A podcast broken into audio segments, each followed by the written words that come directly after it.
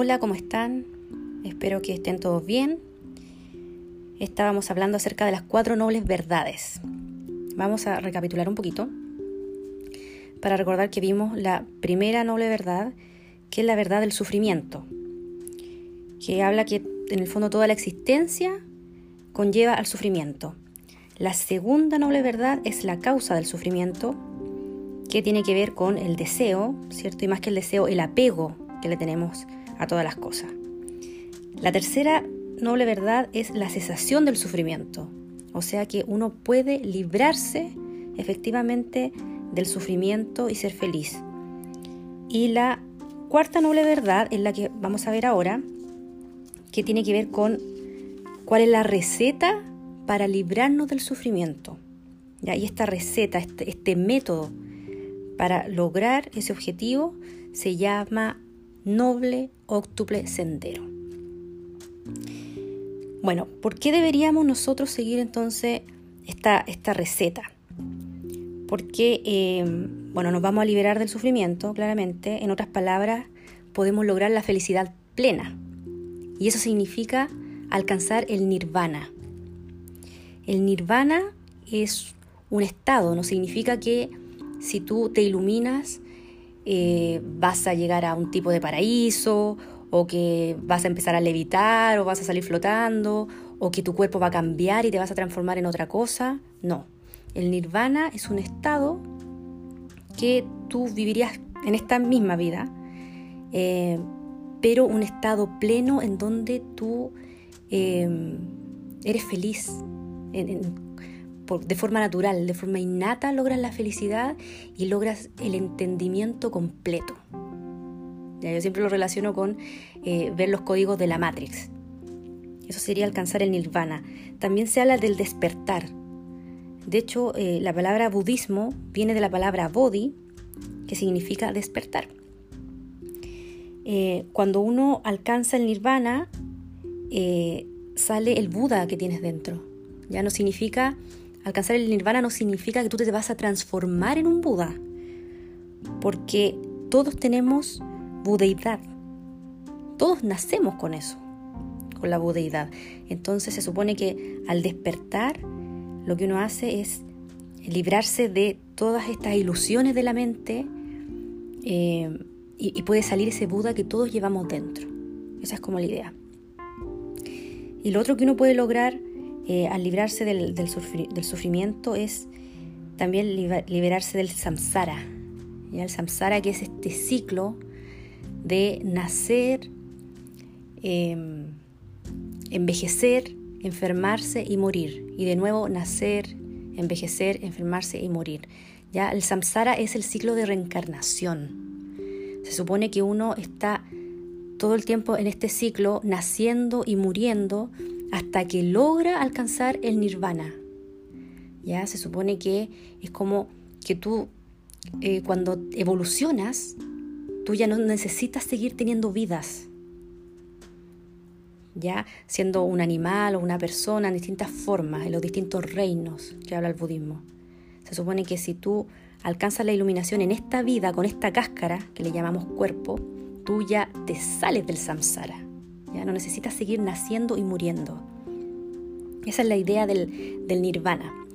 Ahora, si tú que me estás escuchando eres ateo, y, eres ateo porque nunca creíste en, la idea de una vida después de la muerte, difícilmente yo te voy a vender la idea de la reencarnación.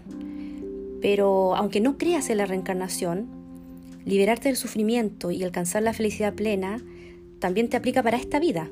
¿Ya? O sea, si tú solamente crees que existe esta vida, igual es súper bueno que sigas esta práctica ya del noble octuple sendero, porque en esta vida, que es la que tú crees, que es la tangible, tú vas a lograr ser feliz. Recuerda que el budismo nunca te pide que creas a ciegas, ya el budismo no te exige fe. Eso es lo maravilloso del budismo. El budismo te dice cuestiónate, toma lo que te sirve, practícalo y ve eh, empíricamente si realmente te funciona. Por eso también el budismo es muy tolerante con otras religiones. Ya como el budismo busca no apegarse a nada, el budismo, incluso el Dalai Lama dice que muchas religiones tienen el potencial de iluminación. O sea, si tú eres cristiano, eh, tú puedes ser budista también. Ya no es, no es contradictorio, no es contraproducente. Porque el budismo busca lo que buscan muchas otras religiones, que en el fondo eh, ser felices y ser buenos, no afectar a otros. Entonces al final yo siento que es como que hay varios caminos, pero que todos conducen al mismo fin, que es, la felicidad, es la bondad, ya es lograr eh, un mundo mejor, finalmente.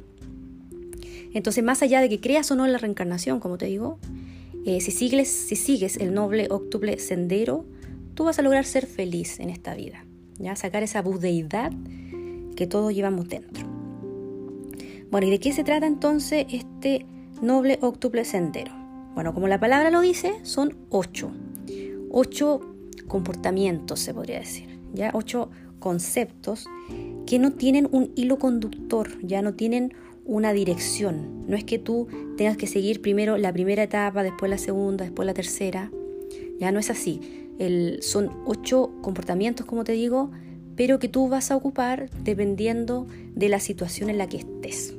¿ya? Muchos de ellos se, ocupan simultáneamente también. Entonces veamos cuáles son. Bueno, se habla primero de la comprensión correcta. También se puede decir comprensión perfecta.